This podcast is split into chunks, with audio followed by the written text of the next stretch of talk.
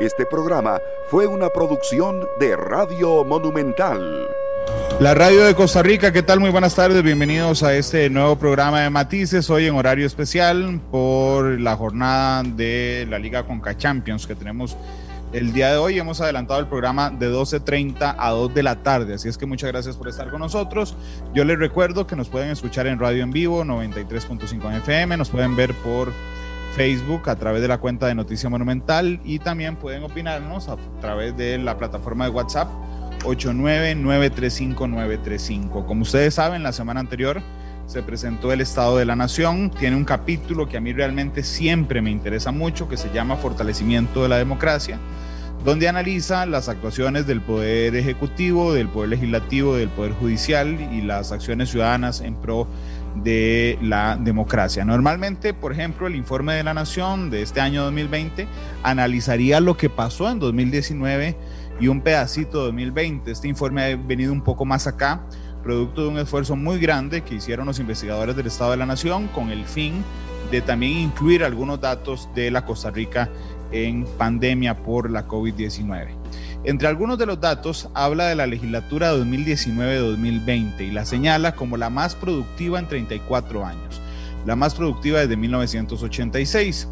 A quien le tocó dirigir esa legislatura es a don Carlos Ricardo Benavides, a quien invité esta tarde para conversar sobre esto y otros temas eh, hoy en Matice. Don Carlos Ricardo, ¿cómo le va? Bienvenido, ¿qué tal? Muy buenas tardes, gracias por la invitación.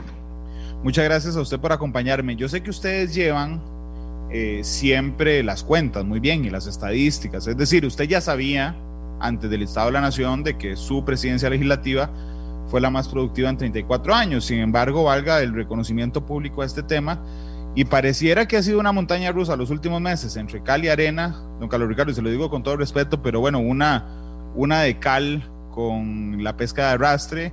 Eh, donde, aunque no era una iniciativa suya directamente, me parece insisto con todo respeto, que salió un poco golpeado y el reconocimiento público ahora de que su asamblea es la más productiva en 34 años, don Carlos Ricardo. Bien, la política es así, eh, Randall. Yo creo que uno tiene que comportarse de acuerdo a sus convicciones. Yo nunca he, digamos, traicionado lo que pienso, independientemente de si eso resulta popular o no. Y los golpes son consustanciales a esta actividad.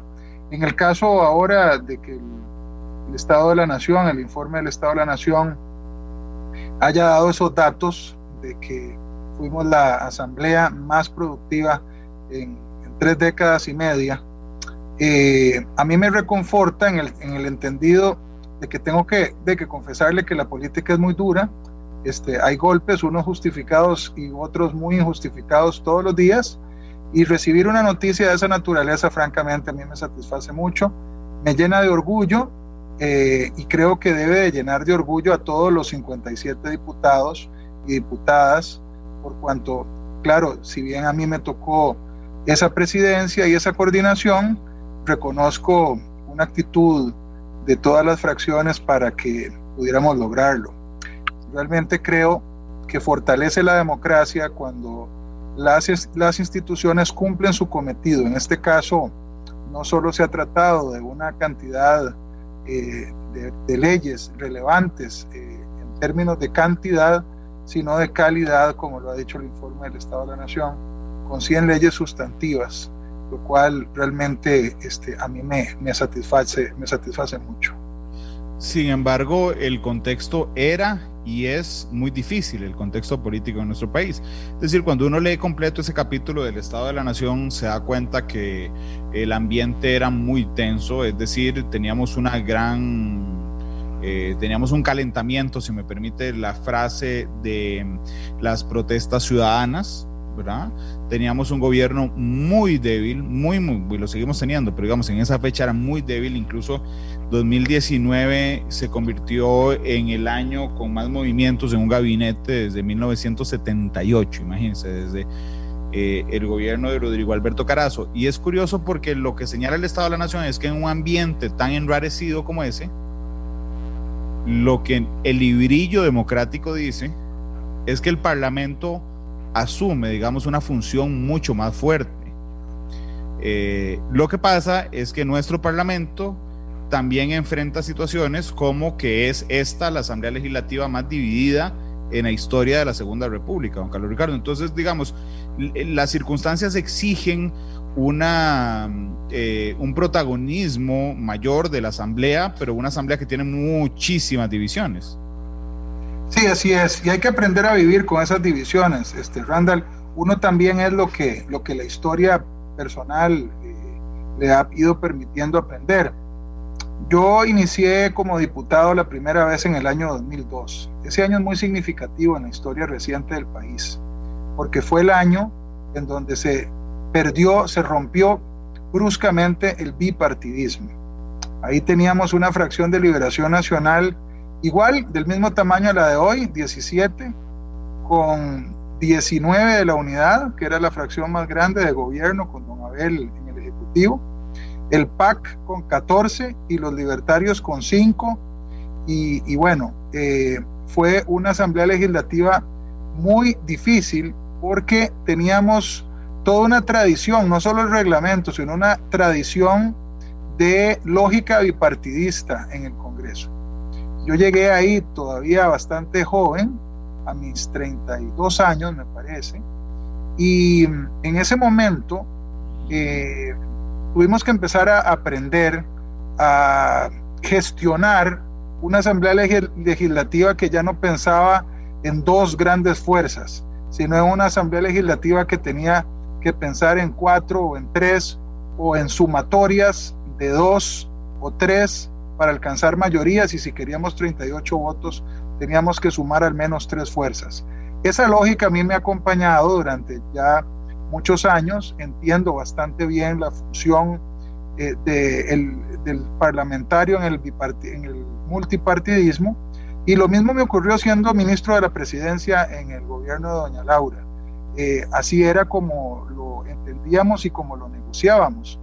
Y creo también que hay importantes experiencias desde esa época. Randall, eh, justamente esta mañana estaba discutiendo de esos fenómenos y de cómo debe de estar eh, enfilada la actitud y la acción de eh, la oposición. Recordaba yo que allá en el 2011 yo me estaba estrenando de ministro de la presidencia, venía entrando, tenía unas pocas semanas, cuando ya un grupo de oposición encabezado por el partido eh, Acción Ciudadana, por el PUSC y por, la, por, por, el PAC y por la Unidad Social Cristiana, anunciaban que iban a tomar el poder de la Asamblea Legislativa porque le iban, le iban a dar rumbo a este país desde la Asamblea Legislativa. Estábamos en segundo año del gobierno de doña Laura Chinchilla. Y entonces entre la unidad, el Frente Amplio, por cierto, estaba don José María Villalta, que ahora repite, y el PAC, se hicieron una pelota que le llamaron eh, Alianza por Costa Rica, tenían ese nombre rimbombante, y entonces dijeron que desde la oposición iban a gobernar. Aquel año, Randall, fue un desastre. Todo fue oposición. El plan fiscal los, lo pudimos medio sacar, a duras penas conseguimos los votos, pero igual se lo trajeron abajo en la sala constitucional con la complicidad de varios actores de esa oposición, de ese tipo de oposición. Eso no sirve para nada. Eso solo le deja ruina al país. En el año 2019-2020 tuvimos una, eh, una, un directorio político de la oposición, pero enfilada en la aprobación de las leyes importantes para el país. Yo diría que durante el 2018-2019 también, pensando en lo que le, al país le conviene. Quiero decirle también que en ese periodo 2018 eh, o más bien 2019-2020, eh, una enorme cantidad, si no la mayoría de las leyes que aprobamos sustantivas fueron leyes de la oposición.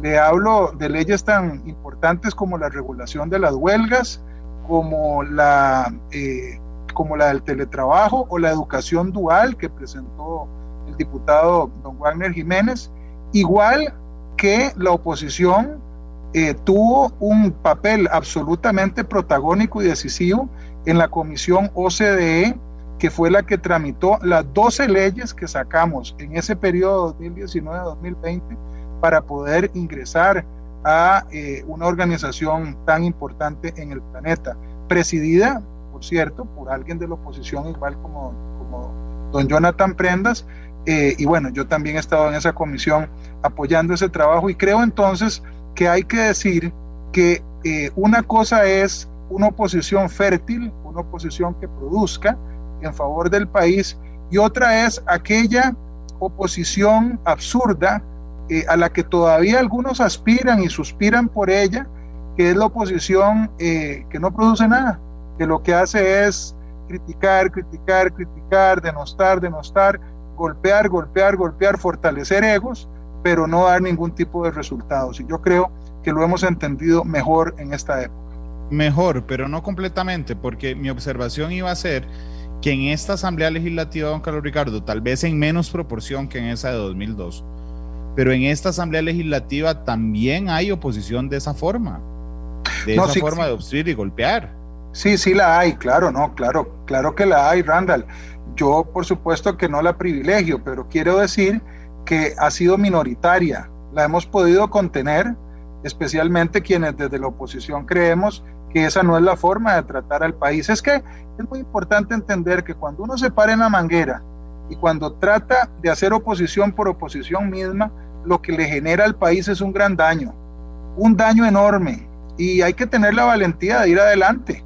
Eh, los grupos, de, los grupos eh, de presión en el país siempre están esperando que cuando uno está en oposición se oponga a todo lo que a ellos les moleste. Y entonces más bien se enfurecen cuando desde la oposición uno eh, va al frente y trata más bien de plantear en positivo cosas que pueden afectar los intereses de muchos otros. yo creo que eso es así. Es que además la mentalidad de, de gobierno, Randall, debería estar en cada uno de nosotros desde, desde la perspectiva más sana. Quiero decir, siempre que usted tenga un cargo público, tiene que pensar en construir como si se tratara de ser gobierno, pensando en, el país.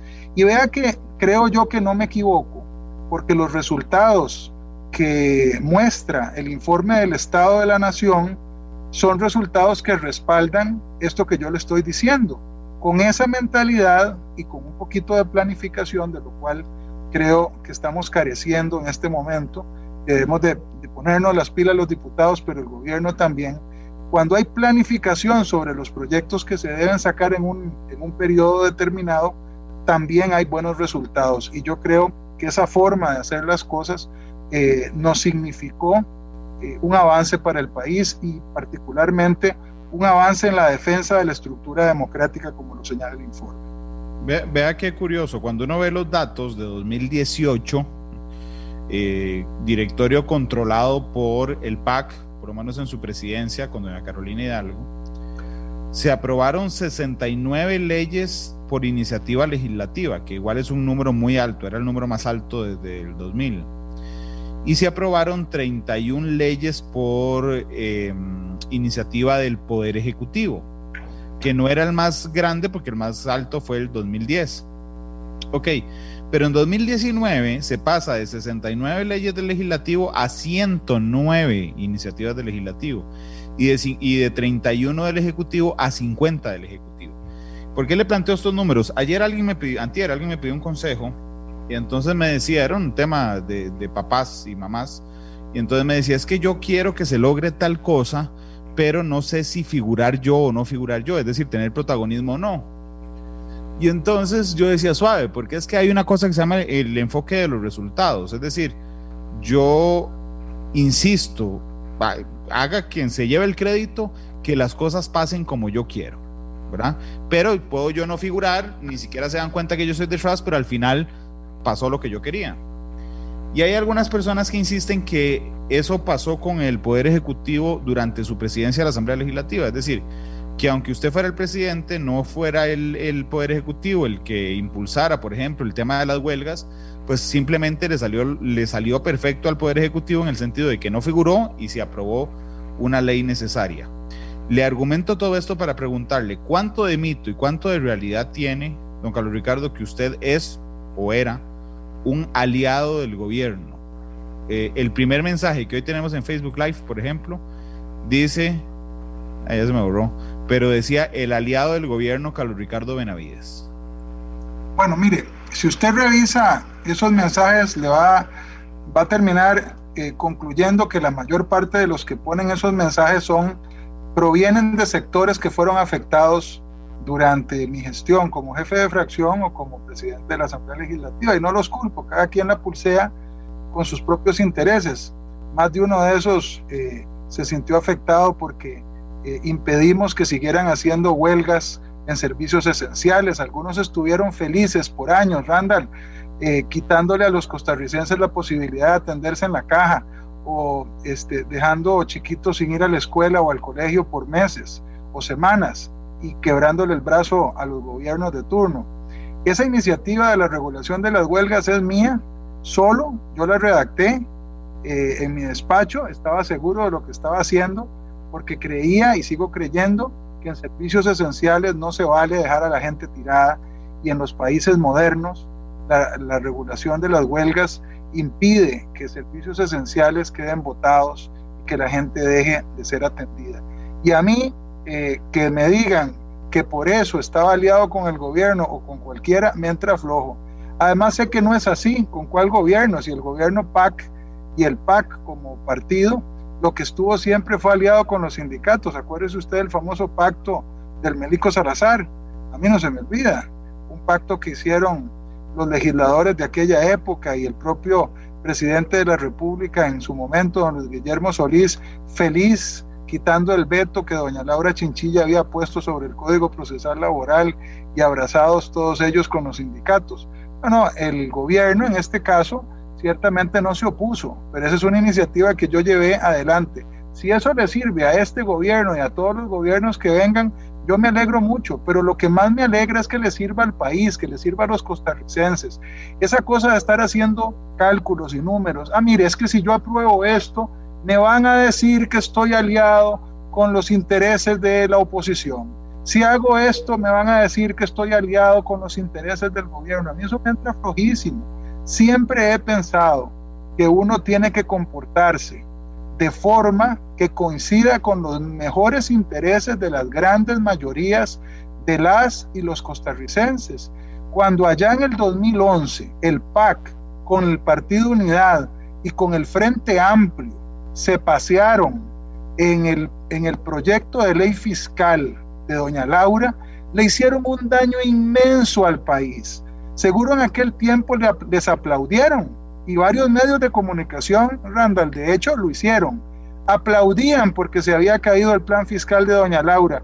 Ahora hay que entender que deberíamos de estar muy tristes de que eso haya ocurrido, porque si en el 2011 a 2012 hubiéramos aprobado aquella reforma, las congojas fiscales que estamos pasando hoy, la imposibilidad de atender la demanda de la gente que necesita carreteras y que necesitamos recursos para levantar la economía nacional, no la tendríamos porque habíamos actuado responsablemente.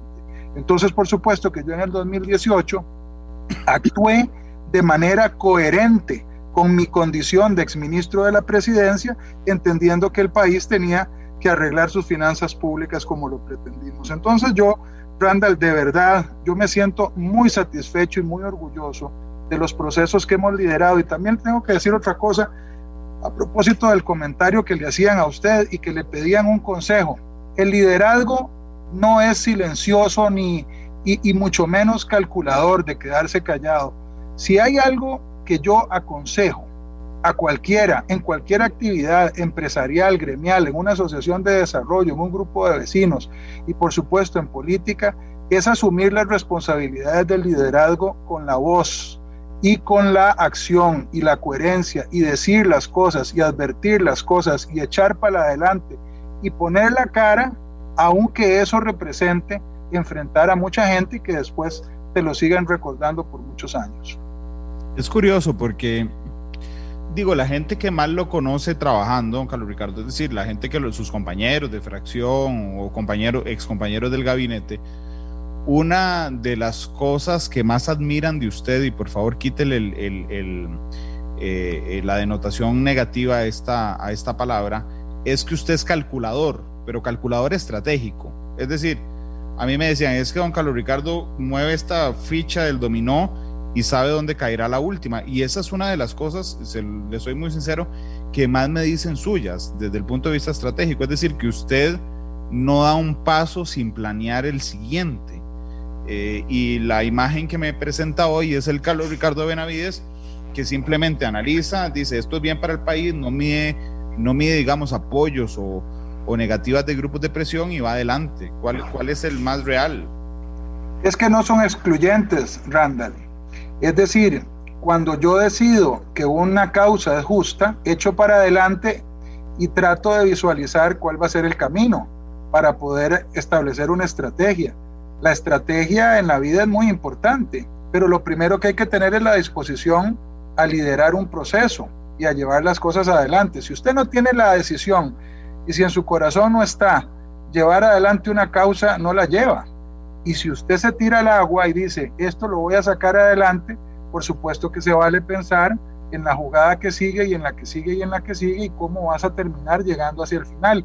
Cuando Entonces, si es cierto, perdón, si es cierto que usted es un hombre estratégico. Intento siempre tener una estrategia. Ahora, por ejemplo, le estaba diciendo que a mi gusto, en la Asamblea Legislativa en este momento carecemos de cierta estrategia y calendarización para llevar acá adelante los proyectos más difíciles eh, en, el campo social o en desde la perspectiva política. Por ejemplo, he insistido que diciembre debería ser el mes para terminar de discutir y votar en pleno público. Lo mismo que el fondo de avales. Además porque urge darle crédito a la gente. Y también estoy diciendo, eh, Randall, y lo repito aquí en su programa, que el primer semestre del próximo año debería ser un semestre destinado a eh, llevar adelante todos los proyectos de ley que tengan que ver con, la, con el saneamiento de las finanzas públicas a partir de la negociación que emprenda el Poder Ejecutivo.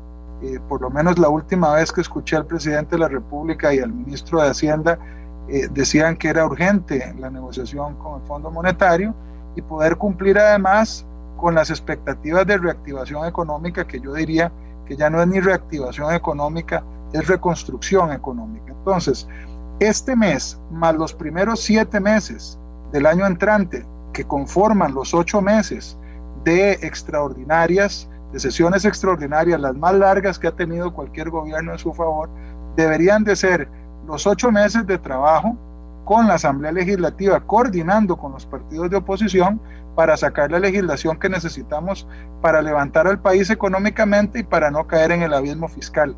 A eso me, refiero cuando llamo planificación estratégica. Y sí, Randall, siempre pienso desde una perspectiva de la estrategia para alcanzar las metas. Es, es curioso porque en, en, este año ya 2020 se han desatado algunas cosas. Eh, que son interesantes. De hecho, yo, yo he escuchado a mucha gente decir, mira, es que la Asamblea Legislativa venía muy bien, pero este 2020, eh, lo que pasa es que al inicio de la pandemia reaccionó muy bien y después hay algunos elementos que le hacen ruido, no necesariamente que le no necesariamente que socavan, digamos, las bases de los acuerdos democráticos, pero que sí le hacen ruido.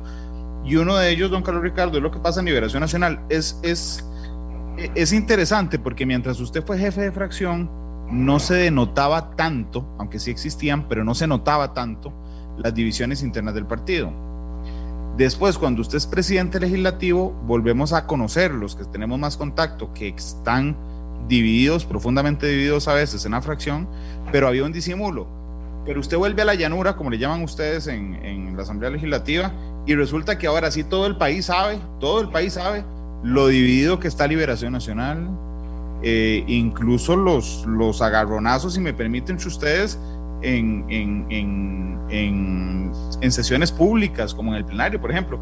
Es, es decir, durante dos años lo lograron disimular un poco, si me permite ese término, pero ahora no, ahora están absolutamente revelados ante la opinión pública. Bueno, los, los, los tiempos también tienen que ver con, con distintas aspiraciones, me parece a mí. Eh, en el partido se van tomando posturas en favor del destino del partido y de sus figuras.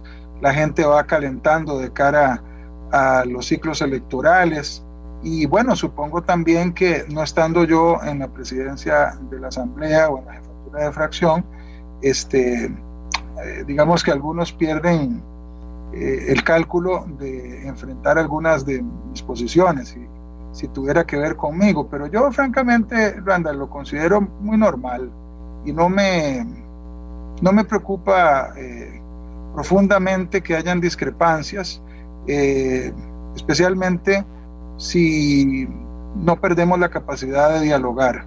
Si yo he estado acostumbrado a dialogar siempre con los adversarios más extremos en materia política, eh, antes en la Asamblea Legislativa como ministro de la Presidencia, mucho menos eh, voy a dejar de conversar y de tratar de llegar a entendimientos con nuestra propia gente, con, con diputados y diputadas del, de la misma fracción de Liberación Nacional. Ciertamente, este, eh, ha sido más evidente que existen eh, diferencias, pero nos mantenemos como grupo, nos mantenemos unidos y yo creo y espero que nunca nos pase como otros partidos políticos que arrancan 14 y terminan 6 o 7 por un lado. Y no lo digo nada más por lo que ha ocurrido en, esta, en este periodo constitucional. Yo lo viví siempre. Allá en el periodo 2002-2006, la fracción del PAC no llevaba ni un año y ya se había partido en dos en el año siguiente se volvieron a, partir o tenían disidentes. En esta legislatura le tocó a Restauración Nacional o en este periodo constitucional partirse en dos y después los que se partieron siguieron eh, viendo erosionado el número de, diputados. Ese no es el caso de Liberación Nacional. Nosotros somos un partido en donde, a pesar de nuestras diferencias, tenemos una vocación de gobierno y de encontrar soluciones conjuntas y no lo vamos a perder eh, en esta ocasión. Don Carlos Ricardo, voy a pegar dos, dos respuestas que usted me dio. Calientan efectivamente los, los fuegos electorales en Liberación Nacional y en todos los partidos, digamos particularmente en Liberación Nacional. Pero además usted hace un rato me aceptó que usted es un hombre estratégico que siempre intenta tener una estrategia. Así es que le voy a preguntar si ya decidió lo que usted sabe que le voy a preguntar.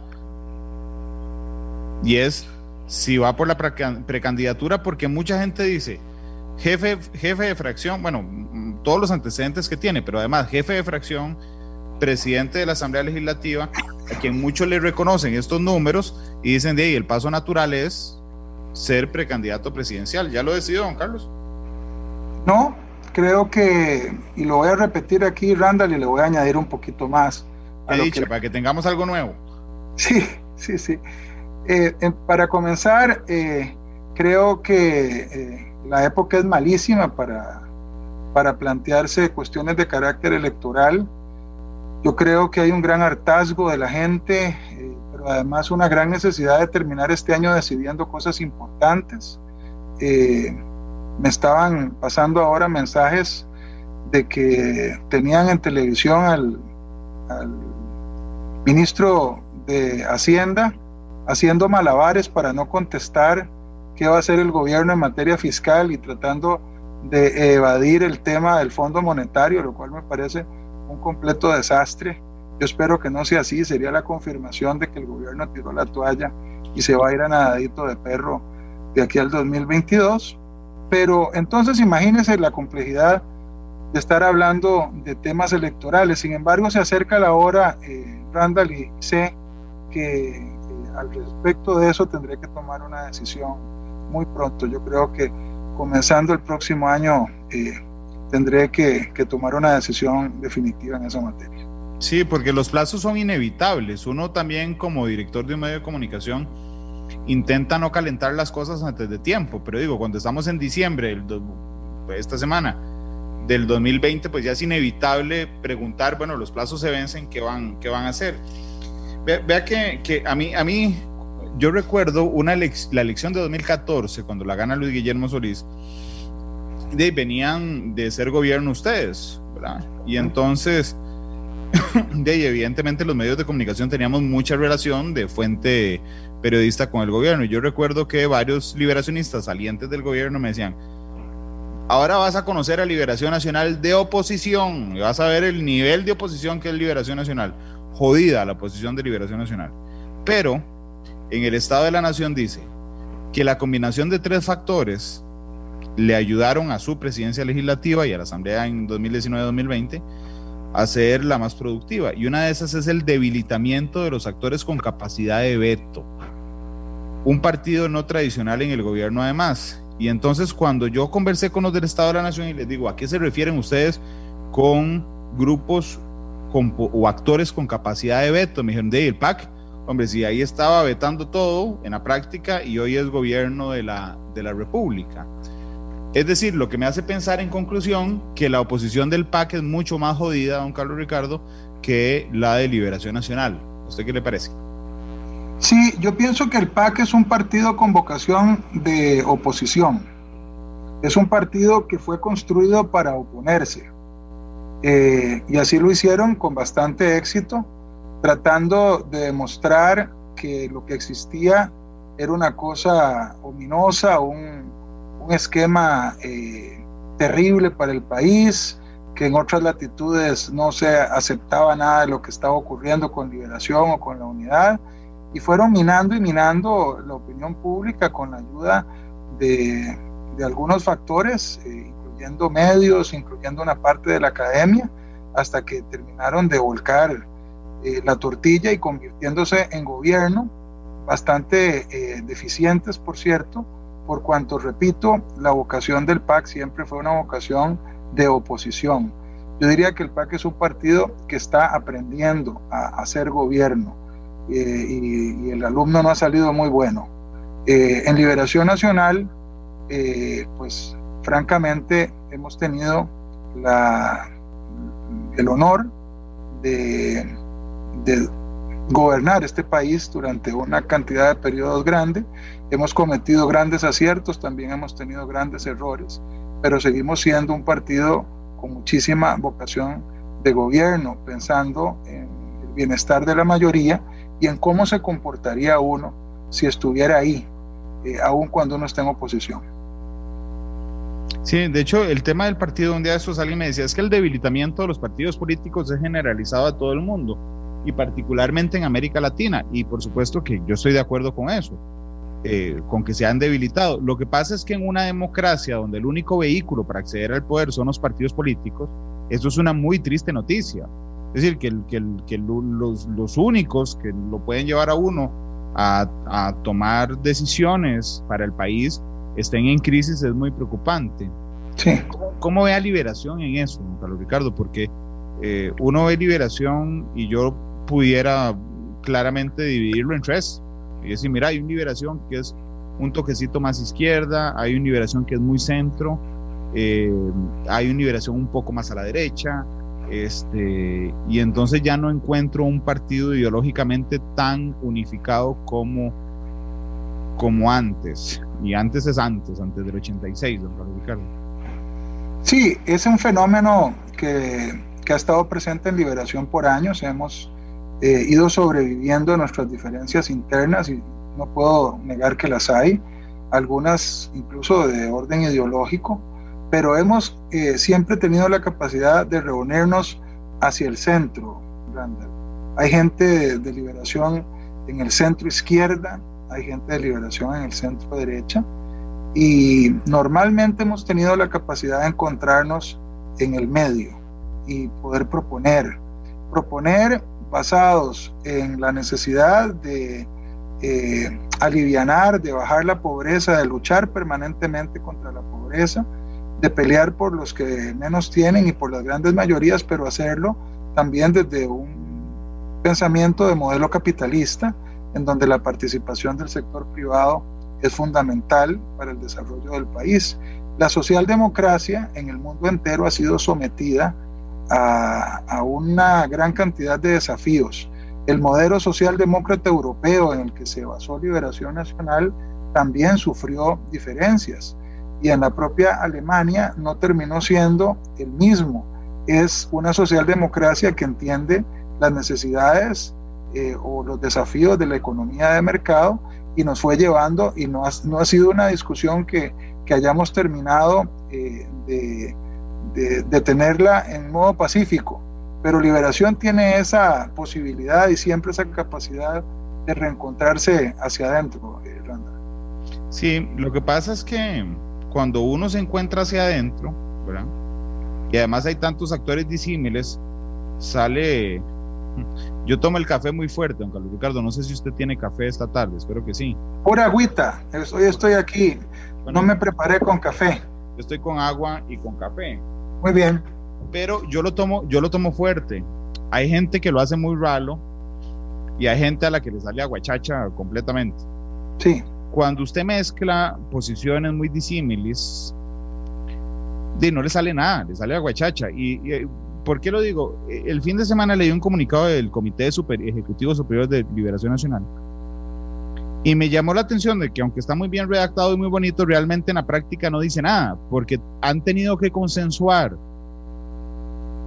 visiones de mundo y de país tan disímiles que cuando les toca hablar de manera conjunta, les sale un aguachacha. Eh, ¿Está de acuerdo, don Carlos Ricardo? Porque realmente yo veo, yo veo el comunicado y digo, mira, digo, está, está chido, inspirador y un montón de cosas, pero realmente en la práctica no dice nada.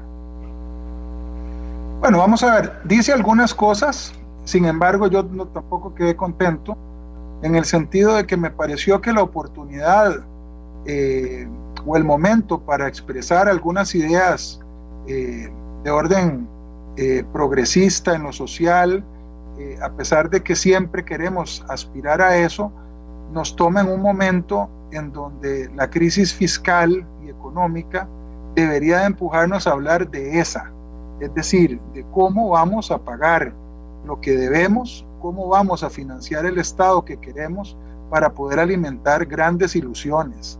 Eh, y yo francamente le explico lo siguiente, que tal vez se me quedó en el tintero de su anterior pregunta. Un partido político eh, puede tener diferencias internas. Randall, yo le aseguro que no existe ninguno en el mundo que no las tenga. Y en este país hay profundas diferencias en otros partidos y diferencias internas. No solo sucede con Liberación Nacional. Lo que termina de distinguir el rumbo de un partido político y eventualmente el rumbo de un país son los liderazgos. En el caso de Liberación Nacional, usted verá en el próximo semestre, cuando Liberación finalmente tenga candidato o candidata a la presidencia de la República, eh, una posibilidad mucho más grande de que se reúna eh, el partido alrededor de la visión de quien asuma eh, esa condición. Y yo de verdad espero que sea quien sea la persona que se designe o que se escoja para ese cargo, sea una persona con metas claras y con una actitud fuerte de, de un liderazgo claro y determinado hacia dónde llevar el país de, esas mezclas que hay en Liberación Nacional, centro derecha, centro izquierda y que se topan en el centro centro, ¿de qué lado está usted, don Carlos Ricardo? A mí me gusta decir que del centro. sí, sí, ahí se encuentra, ahí se encuentra, pero es imposible que esté en el centro. Vea, es que es muy difícil calificarse a uno mismo. Yo pienso en las necesidades de la gente eh, y pienso siempre en que hay que atender a las grandes mayorías, con especial predilección pensar en el desarrollo y la generación de empleo y de riqueza y condiciones para la gente más pobre, pero desde una perspectiva de eh, efectivamente generar trabajo a partir especialmente del sector privado. Es decir, el sector público ha sido y sigue, seguirá siendo toda la vida fundamental. Liberación Nacional ha hecho grandes aportes para el desarrollo de la institucionalidad de este país, pero para producir y generar empleo y generar las condiciones de riqueza para sacar a la gente de la pobreza, tenemos que darle chance al sector privado de que crezca y crezca, produzca, exporte y genere empleo. Y de ese lado ideológico me encuentro. Entonces, usted es centro derecha que tiende a matizar sus posiciones al centro. Eh, esa es una, esa es una eh, eh, digamos, un análisis propio suyo. yo no tengo problema en que... Pero no se siente cómodo así, digo. No porque no lo matizo. Yo pienso. No, lo matiza hacia el centro por un tema de. Digo, no quiero, no quiero sonar a que, a que lo vuelve utilitario esa, esa matiz, ese matiz, sino que, por ejemplo, hay un enorme foco sobre la empresa privada como generadora de empleo, pero matiza con el tema del aparato público importante, de las clases sociales más desfavorecidas. A eso me refería con la matización del centro derecha. Yo creo que se complementa, Randall. Creo que los que, los que creemos en el, en, el, en el desarrollo del país a partir de la generación de riqueza y la importancia de la empresa y del sector privado, somos muchos, pero no todos creemos que es para darle contundencia al Estado para ayudar a la mayoría y a los que menos tienen. Algunos creen en el sector privado y en la generación de riqueza para hacerse más ricos o para hacer más ricos a los que ya lo son, sin importar las condiciones de vida de la gente que menos tiene.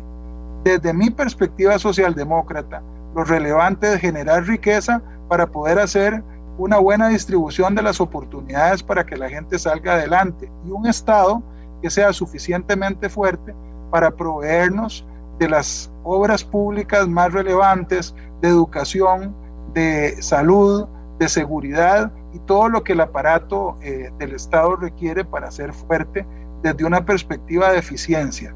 Lo demás, o fundamentalmente, debe estar centrado en generar riqueza ayudándole al sector privado. Entonces yo no tengo problemas en que me digan que soy de centro derecha o de centro izquierda, no tendría ningún problema en eso. Eh, me dijo ahí Manuel Rodríguez en Facebook, dice, Randa lo convocó para hablar del informe Estado de la Nación y terminó hablando de liberación y la, y la promoción de Carlos Ricardo de Navides como precandidato y que ha estado muy cómodo en la entrevista. Vean, eh, lo, lo cité para hablar del Estado de la Nación efectivamente y vamos a terminar hablando de eso Está pasando un trailer aquí por la oficina. Y vamos a terminar hablando de eso, pero con una visión futura.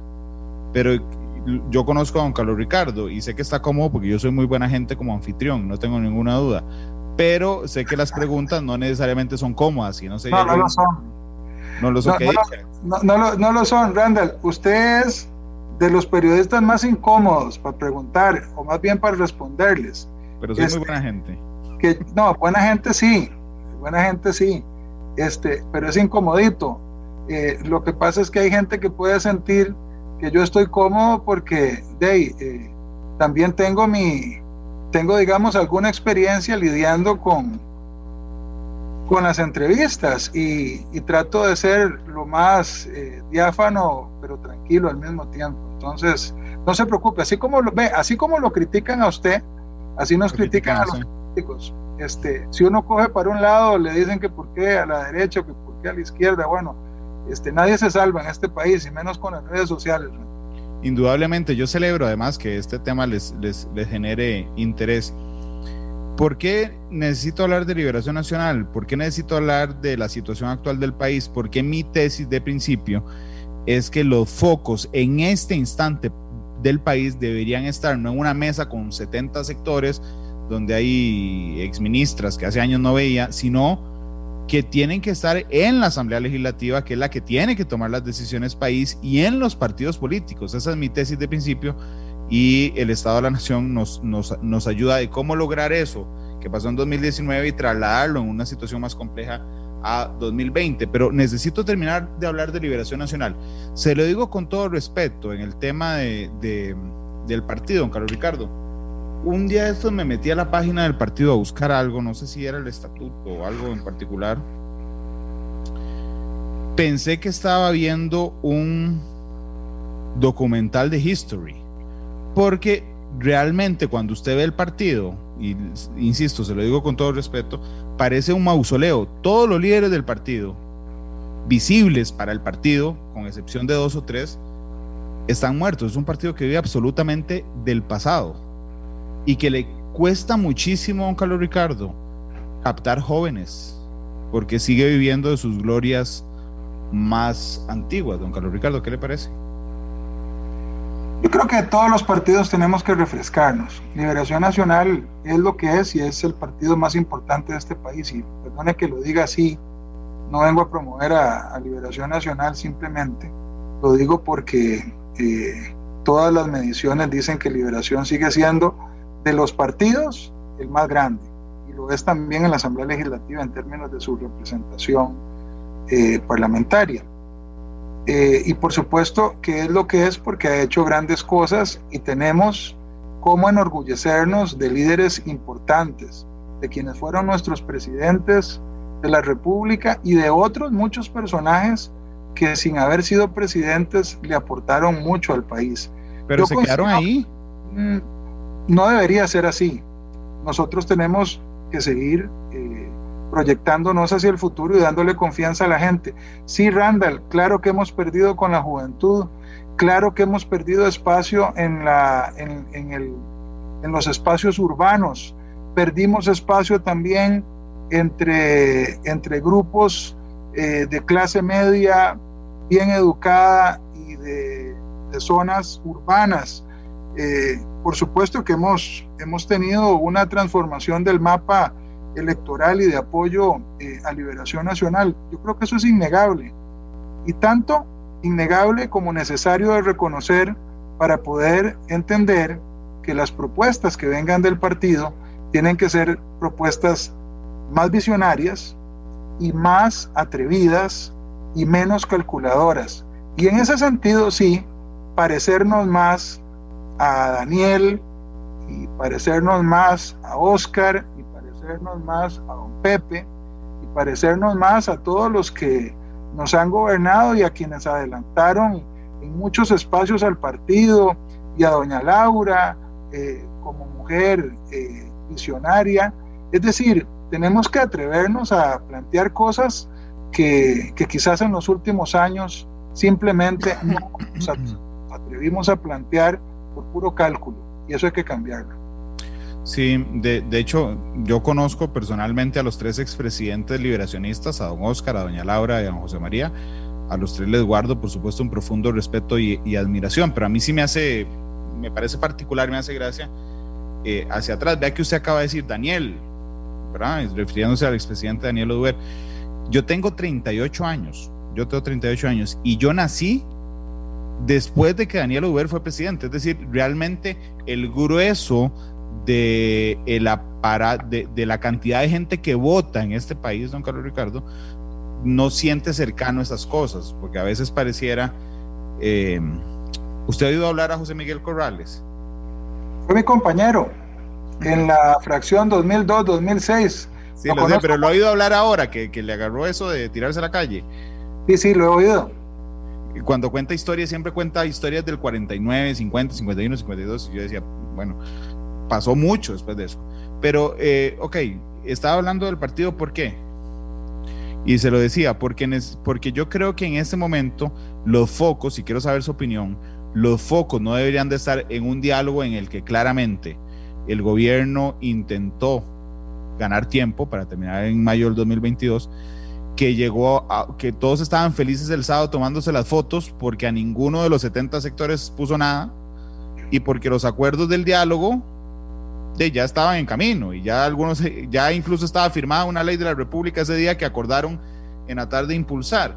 Y la Asamblea Legislativa ha quedado por fuera del foco completo y los partidos políticos llamados a arreglar esta crisis, don Carlos Ricardo, están también fuera de foco y con problemas internos, como su partido, particularmente, o retos internos, no necesariamente problemas, retos internos muy importantes. ¿Cómo le devolvemos el foco a la Asamblea y a los partidos? A fuerza, el foco vuelve a la Asamblea Legislativa a partir de ya. Eh, Pero se van de vacaciones, regresa el foco y se van. Bueno, yo por eso insisto que la, la Asamblea no debe irse de receso si no ha resuelto empleo público y el proyecto de ley del fondo de avales para las empresas que puedan obtener recursos de créditos. En ¿Usted no está de acuerdo en irse a vacaciones? No estoy de acuerdo si no aprobamos esas leyes. Creo que hay que aprobarlas y he estado insistiendo con los compañeros en estos días. He conversado con gente de distintas fracciones, en algunos casos encuentro una buena aceptación. Y también por eso estoy diciendo, y lo repito en este programa, Randall, que si el, gobierno eh, es consistente en la dirección de ir al Fondo Monetario para poder obtener el crédito por 1.750 millones de dólares, pero especialmente el reconocimiento y tranquilidad de la comunidad financiera internacional, debería de estar planteándole su nueva propuesta al país en los próximos ocho días. Eh, y sin embargo, déjeme decirle que las señas que estoy viendo es que el gobierno algo se trae entre manos y pareciera que no quiere eh, ir adelante con nada y más bien tratar de llevar esto a nadadito de perro y llegar al 2022 y hasta luego. Ayer me decía Alex Ibaja, que es un extraordinario analista mm, legislativo y político también, y sé que lo conoce muy bien. Sí. Eh, él decía, me animo aquí a anunciarle que el gobierno próximamente estará anunciando que no está de acuerdo en frenar las convenciones colectivas. Y, es que me acordé ahora que usted dijo, algo se trae entre manos, porque todos le hemos puesto atención a los acuerdos de la mesa de diálogo, que insisto, esos acuerdos facilísimos, como pongámonos de acuerdo todos, vamos a eliminar el hambre, ok, listo, todos estamos de acuerdo, pero, pero en la, en la ejecutividad falla. Yo no sé si usted le ha puesto atención a los acuerdos a los que no se llegaron. Eh, claro, son los más relevantes. Son los importantes. Claro, son los más relevantes, son los que dejan más rendimiento, pero también son los que le duelen a uno. Pero es que, Randall, por eso es que hay que insistir en la responsabilidad del gobierno, que no se nos vaya a escapar eso en ningún sentido. Un gobierno fue elegido en el país para gobernar y para representar a las grandes mayorías desde su propia interpretación, no para ser sustituido en una mesa de diálogo por los sectores. Y en eso yo no achaco ninguna responsabilidad a los sectores. Los sectores son lo que son un sector es eso, sectorizado, parcial, representa a su propia gente y tiene el deber de ir ahí para que no lo maten. Este, el presidente de una cámara o el secretario de, una, de un sindicato va a ir a defender la visión y los intereses de su propia organización y eso se vale porque para eso fue. El gobierno no. El gobierno tiene la obligación de defender los intereses de toda la ciudadanía. Le voy a dar un ejemplo claro que yo viví. En el gobierno eh, de doña Laura se pusieron de acuerdo los grupos empresariales con los sindicatos para impulsar el proyecto de Código Procesal Laboral. Lo aprobaron en la Asamblea Legislativa. Cuando yo hice una revisión detallada eh, junto con gente de la Procuraduría, que la Procuraduría también hizo observaciones importantes en aquel momento, llegamos a la conclusión de que había cosas gravísimas porque se estaba permitiendo explícitamente la huelga en los servicios esenciales, en seguridad, en salud, eh, en las cosas en donde no debería haber huelga, justamente porque la gente lo necesita y se puede morir o puede deteriorar sus condiciones de salud o seguridad si esos trabajadores no están. Yo conversé en su momento con doña Laura eh, y empezamos a valorar esa idea hasta que ella tomó su decisión de vetar. Yo la acompañé en la firma de ese veto. A mí me decían, eh, y ahora no, traigo a colación quiénes, pero en aquel momento me decían, mira Carlos Ricardo, ¿cómo se te ocurre? Si ya se pusieron de acuerdo los sindicatos con los empresarios, ¿cómo vamos a vetar esto? Y yo les decía, es que los sindicatos y los, y los empresarios están en su pleno derecho de hacer una negociación pensando en cada, en cada uno de ellos. Pero el que tiene la responsabilidad de pensar en la gente a la que le va a doler que se vayan a huelgas en servicios esenciales es a nosotros como gobierno. Es el gobierno el que tiene la responsabilidad de pensar en las mayorías. Y afortunadamente así fue y vetamos. Eh, lo que pasó en, estos últimos, en estas últimas semanas en esa mesa de diálogo allá en el centro de convenciones, bienvenidas sean las propuestas que hicieron los diferentes grupos, los actores. Yo creo que ahí actuaron de buena fe, hay que reconocérselo a cada uno de ellos, pero además yo espero que ese ejercicio los haya enterado a todos esos grupos de la gravísima situación fiscal del país y también entiendan perfectamente que lo que acordaron es totalmente insuficiente para salir de ahí. Pero más allá de eso, al que le toca resolver y el que le tiene que plantear una ruta al país es el gobierno que veo que está jugando escondido. Don Carlos Ricardo, sí, sí, sí si digo una burrada, usted me, advierte, porque yo de periodista no paso, pero... Sí, pero usted está copiando así como eh, cositas malas, este, Randall. Tengo que pagarle derechos de... Se, le se le están pegando cosas que no deberían. Tengo que pagarle derechos de autor al presidente de la República. No, no, no, por supuesto que eso era un sarcasmo. Este, yo intento prepararme muy bien para todas las entrevistas. Pero lo que, lo que Digo, yo creo que los sectores deberían tener claro que los acuerdos a los que llegan en el diálogo no son vinculantes para nadie. eh, y por eso a algunos se nos antojaba una pérdida de tiempo, don Carlos Ricardo, porque yo entiendo la legitimidad que tienen los sectores de plantear sus propuestas, pero ustedes en la Asamblea Legislativa, eh, ayer me preguntaron, ¿están los diputados en un zapato o no están en un zapato cuando vienen acuerdos de la mesa multisectorial? Con todo respeto le voy a decir que yo creo que no, pero quiero saber qué opina usted. Eh, yo creo que los acuerdos de la mesa multisectorial eh, deben ser tratados con un gran, eh, con una gran atención y un gran respeto por parte de las fuerzas políticas. La mayor parte de esos, vean, más bien, si tienen un efecto fiscal relevante o relativamente relevante, sin oposición de los sectores y además uno analiza que no le va a hacer un daño al país, sino más bien un bien, hay que agarrarlo y aprobarlo rápidamente, Randall. Bueno, pero, pero, pero voy a, voy a admitir que me equivoqué en la pregunta. ¿Sabe por qué me equivoqué en la pregunta? Sí, porque todos los acuerdos ya, ya están avanzando, es decir. Muchos, sí, Hacienda Digital, aprobaron Hacienda Digital y ya la habíamos aprobado hasta en segundo debate.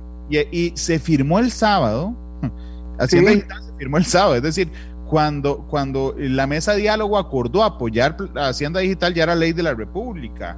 Sí. Eh, después eh, el otro tema, el CICOP, ahí está el proyecto de su compañera Ana Lucía Delgado. Eh, la disminución del presupuesto, ahí estaban sus compañeras Silvia Hernández, encabezados por Silvia Hernández, luchando para ese recorte de 150 mil millones, es decir, ya eso estaba. sí, sí, eso estaba. La disminución de la deuda política, yo no sé cuántos proyectos de ley hay en la Asamblea Legislativa, es decir, yo creo, usted ahora me dijo, yo espero que no sea que el gobierno está nadadito de perro para no ir al Fondo Monetario Internacional y dejárselo al próximo gobierno. ¿Usted aún tiene alguna esperanza, alguna esperanza mínima de que no sea un nadadito de perro y de que definan ir ya al Fondo Monetario Internacional? Porque pareciera que los demás lo tenemos muy claro. Es decir, llegaron a, hicieron un diálogo de un mes, se ganaron un mes, consiguieron la plata para terminar mayo de 2022, pero no pasa nada más. Bueno, mire, yo, yo, yo suelo ser optimista, eh, pero un optimista activo. Estoy trabajando para, y por eso hago las advertencias y me parece que tenemos que despertar a la gente que pudiera estar dormida. Lo peor que le puede pasar al país es que los sectores que estuvieron ahí le den cierta complacencia al gobierno para que no haga nada y que los haya dormido como dormir un trompo. Yo creo que esa no puede ser la actitud ni de los sectores ni de los partidos políticos el gobierno sabe perfectamente que esto así no sale. Es decir, eh, la, gravedad del paciente, que es Costa Rica en materia fiscal, no sale con un par de alcacelser o con, un par de mejorales, eh, como las llamábamos antes. Yo creo que todavía existen las mejorales. Pero, yo creo que eh, sí, pero, pero se puede llegar, sí, pero se puede aguantar. Vea, ayer conté una historia muy breve, en 30 segundos, pero tal vez me permita explicarme. Yo cuando, era, cuando era muy chiquitillo, a los 13, 14 años, era portero de, de Cartaginas en ligas menores y estaba acostumbrado a un alto grado de competitividad. Sí, aunque fuera Cartago, ya se, ya se burlaron, pero, pero sí, estaba acostumbrado a eso.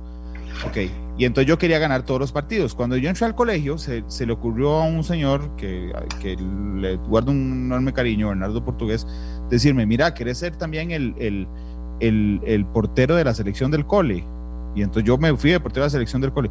Usted no se imagina qué equipo más malo. Es decir, yo estaba acostumbrado a que era competitivo y voy al otro equipo donde me, metían nueve goles, diez goles y decía, por Dios, ¿qué estoy haciendo aquí? Y yo me frustraba mucho. Mi mamá fue a verme un partido, un partido que necesitamos ganar con el cole, pero era malísima la selección del colegio. Y entonces yo estaba frustrado porque en el primer tiempo me hicieron tres goles y mi mamá se acercó al medio tiempo y me dijo, vea, vea papito, usted preocúpese por atajar bien usted, porque ya eso es inganable, o sea, deje que pase lo que pase, pero salga usted bien. Eso mismo me parece que apareció la mamá del gobierno, que la estoy intentando identificar, decirle, vea papito, usted preocúpese por salir bien de aquí a mayo del 2022, aguante y que vea a ver el otro que hace. Y, y me parece que a veces esa es la actitud. Vea, eh, sí, eso podría suceder. El gobierno salió con, con, un planteamiento lleno de impuestos para ir al Fondo Monetario a negociar en serio. Ahí podríamos rescatar que la intención era absolutamente clara y, transparente. Ellos dijeron, vamos para el Fondo eh, Monetario a negociar y esta es la propuesta. Se llevaron un aluvión de críticas y algunos intentaron incendiar el país, le tomó al gobierno semanas poder, digamos, entrar eh, a pacificar eh, lo que estaba a Chúcaro y, poder eh, de alguna forma manejar los cierres de carreteras y todo aquel pleito y los gases lacrimógenos por todo lado y tal.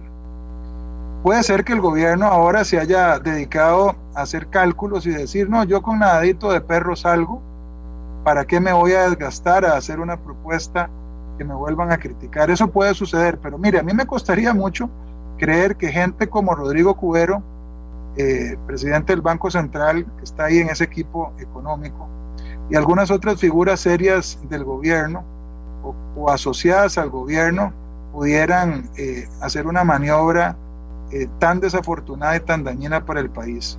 El propio presidente de la República hace poco salió a decirle a Costa Rica que él no iba a patear la bola, que él no iba a ser nadadito de perro, que él iba a ser responsable, que él no, se, él no quería eh, ser eh, históricamente alguien que había dejado al país hecho una desgracia. Y yo espero de verdad que el presidente se comporte eh, coherentemente con eso que dijo.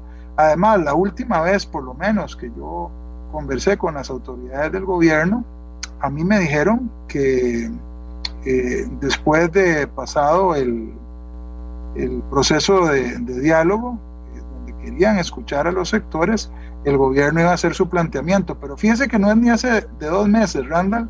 Le voy a recordar algo. Hace más o menos un mes, el gobierno se acuerda que tenía una mesa de diálogo con la intervención del programa Estado de la Nación. ¿Cómo olvidarlo? Ok, ellos ahí mismo dijeron que la metodología era que se hacían votaciones, que se establecían algunas de las recomendaciones y que el gobierno se reservaba cuáles escogía, cuáles no y cuáles complementaba para la nueva propuesta al Fondo Monetario Internacional. Estamos hablando de hace un mes. Hoy andan eh, misteriosos, francamente misteriosos, y, tratando de evadir eso. Eh, sería ya la última de las decepciones y un capítulo seguro ya, el capítulo final de el, el, lamentablemente célebre manejo heroico de las finanzas públicas. La última entrevista que yo le hice a don Jorge Vargas Cuyel, tres días antes de que arrancara el diálogo, y me dijo, el diálogo está diseñado para que cualquiera de los 24 diga ya hoy que no va a participar y se cayó y me voy de vacaciones. Yo le dije, don Jorge, que disfrute sus vacaciones, porque estaba planteado realmente para, y a mí me dolió mucho por él, por don Jorge, porque lo admiro mucho, pero yo creo que estaba planteado para que se cayera antes de empezar. Pero bueno, debe ser que usted es muy optimista y yo soy muy malicioso. ¿Cuál es el papel de la Asamblea Legislativa ahora, don Carlos Ricardo? Porque viene un año complejo, vienen ocho meses de sesiones extraordinarias. Los diputados en medio del calor electoral, las divisiones internas, van a tener que poner, discúlpenme una frase tan popular, el huevo para, este, para sacar este país adelante. ¿Cómo hacemos? ¿Cómo replicamos lo de 2019-2020 hoy en medio de una situación eh, diametralmente o profundamente más compleja? Creo que tenemos que ser exigentes con nosotros mismos, en el caso de los diputados y los medios de comunicación eh, y la ciudadanía también, tanto con el Ejecutivo como con nosotros, las y los diputados. La tentación a evadir temas importantes eh, y duros, Randall, imagínese hay una tentación a los sectores, imagínese la tentación eh, en los políticos, de tratar de evadir y de decir, no, hasta aquí llegamos, ¿para qué? Mira, pero ¿para qué te vas a meter en ese enredo? ¿Cómo vas a probar eh, venta de activos? ¿Cómo vas a probar este empleo público, muchacho? ¿Para qué te metes en eso? ¿Cómo se te ocurre este, tocar eh, el salario escolar para ponerle renta? Eh, déjalo así, eso, eso hace daño, mira, todas esas tentaciones las vamos a tener los que estamos en el Parlamento y también las tiene el gobierno y también las tienen los sectores.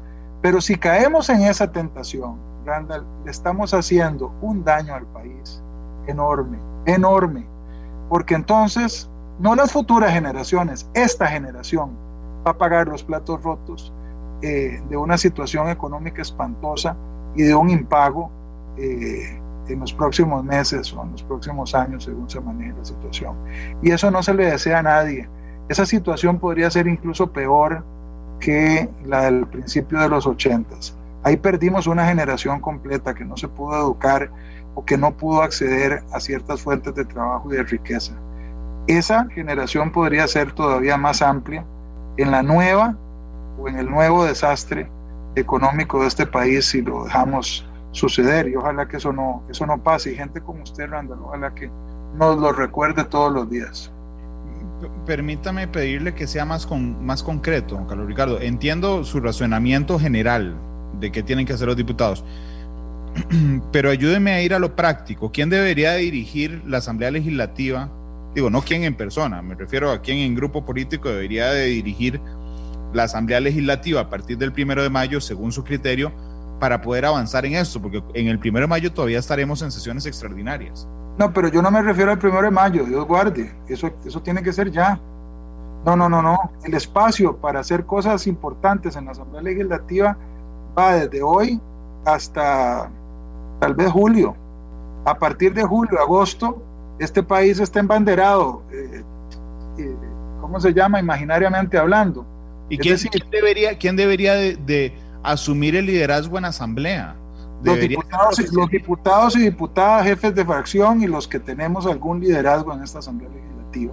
Deberíamos tener capacidad de juntar a todos los 57 y tener una estrategia para salir adelante. Sí le quiero decir algo. Por ejemplo, en el caso del Fondo Monetario, de los diputados por más liderazgo y por más ganas que tenemos no podemos coger un avión e irnos a Washington a negociar con el fondo. Eso le toca solo, le puede tocar al Poder Ejecutivo. Y por eso hay que meterle presión a estos señores y recordarles sus responsabilidades todos los días. Entonces, entonces el liderazgo, el liderazgo, perdón, no debería ser asumido, por ejemplo, en este tema por la fracción de gobierno, porque con excepción de los desplantes que le hacen al ministro de Hacienda, el gobierno se sentirá muy cómodo si la que coordina y jala es su fracción legislativa. Debería ser la oposición, entonces, la que asuma el liderazgo en estos meses para discutir estos temas? Ha sido, ha sido diferente, Randall, en los temas importantes. no ha sido diferente. ¿no? ha sido diferente, ha sido la oposición la que ha tenido que enfrentar el liderazgo de las cosas más relevantes. No, no niego que este, en algunos casos eh, figuras de, del oficialismo contribuyeron, pero mayoritariamente... O en el plan fiscal, donde incluso usted se sabe el cuento, yo sé, donde decían que usted era el ministro de la presidencia en las sombras, pero en el tema del plan fiscal, pero por ejemplo, el plan fiscal fue una, una mezcla entre su liderazgo, Liberación Nacional apoyando y el gobierno atrás también. Fuera de eso no me acuerdo de ninguno. Hay, hubo, hay, hay, liderazgos visibles y otra gente que vota este, y aprueba lo mismo que uno aprueba y después le reclama como si no hubieran votado. Por eso es que le digo que es tan importante cuando los liderazgos son abiertos y son contundentes y son transparentes. Pero volviendo al punto específico, Ahora hay que presionar al gobierno, no queda de otra, Randall. Solo el gobierno puede hacer negociación con los organismos eh, financieros internacionales. El gobierno tiene una serie de recursos a su haber para generarse espacio y poder ir navegando económica y fiscal sin hacer nada por las futuras generaciones.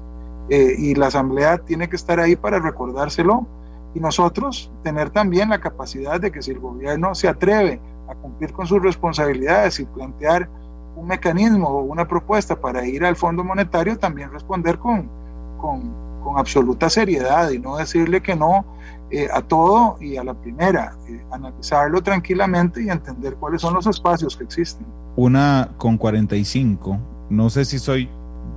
¿Usted me escucha, don Carlos Ricardo? Es que creo que se nos fue la conexión un segundo. No, sí lo escucho.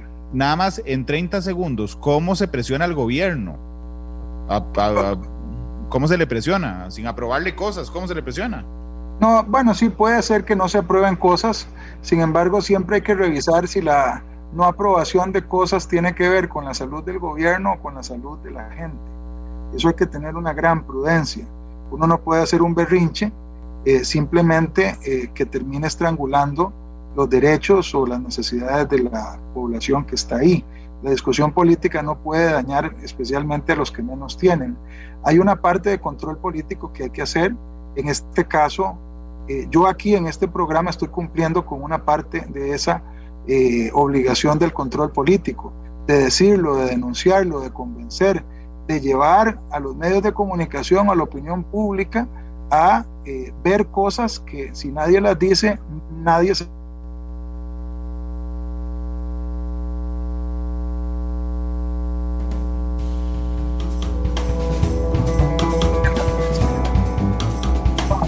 Hacienda para que venga la Asamblea Legislativa en los próximos días eh, y otras cosas que podríamos estar haciendo, eh, Randall, pero creo que de verdad es fundamental el rol que ustedes en los medios de comunicación jueguen para eh, poner al, al, al gobierno a que actúe seriamente. Es la una con 47. Permítame ir a la pausa comercial, don Carlos Ricardo. Vaya pensando en la canción, además, cuando volvamos para la canción de cierre. Muy la única, una con 47. Vamos a la pausa y regresamos con el último bloque de matices. Analizamos los tonos de la actualidad, exploramos sus contrastes, matices. La radio de Costa Rica, una de la tarde, 57 minutos. Gracias por estar con nosotros. Llegamos al final del programa. Solo le voy a, pedir en un minuto a don Carlos Ricardo que nos, nos conteste que, o le conteste a la población qué podemos esperar de la Asamblea Legislativa a partir del primero de diciembre, cuando usted tendrá que aceptarlo, don Carlos Ricardo, el Poder Ejecutivo duplica o triplica su poder eh, eh, respecto a las sesiones extraordinarias, por supuesto.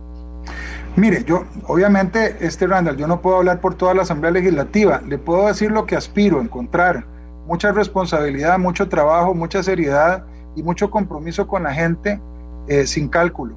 Y voy a tratar de hacer todo lo que esté a mi alcance para ser quien contribuya, entre muchos otros. Aquí hay en esta Asamblea Legislativa un montón de gente con talento. Los 57 diputados demostraron o demostramos durante el periodo 2019, también en el anterior, 18-19, un gran compromiso con el país y pienso que eso no tiene por qué cambiar, sobre todo ahora que más nos necesita la comunidad nacional cuando eh, no solo estamos terminando o siguiendo eh, o enfrentando esta situación de pandemia, sino eh, con una crisis fiscal que amenaza con destruir no solo económicamente al país, lo más grave, Randall, es que si permitimos que el país caiga en una situación de impago y, y tengamos que seguir postergando la obra pública, y los avances que la población necesita, eso puede tener serias afectaciones sobre el estado de nuestra democracia y de nuestra condición política y eso hay que cuidarlo mucho. Entonces yo por lo menos eh, ofrezco mucho trabajo, mucha seriedad y mucho mucha coordinación. Eh, haré lo que sé hacer eh, y espero convencer a muchísimos diputados y diputadas de distintas fracciones de que logremos coordinarlo para salir adelante con lo que nos toca a nosotros, obviamente. Déjeme antes de irnos darles algunos datos, porque acaba de, hacer público el Ministerio de Salud algunos en la conferencia de prensa los datos del corte de hoy de COVID.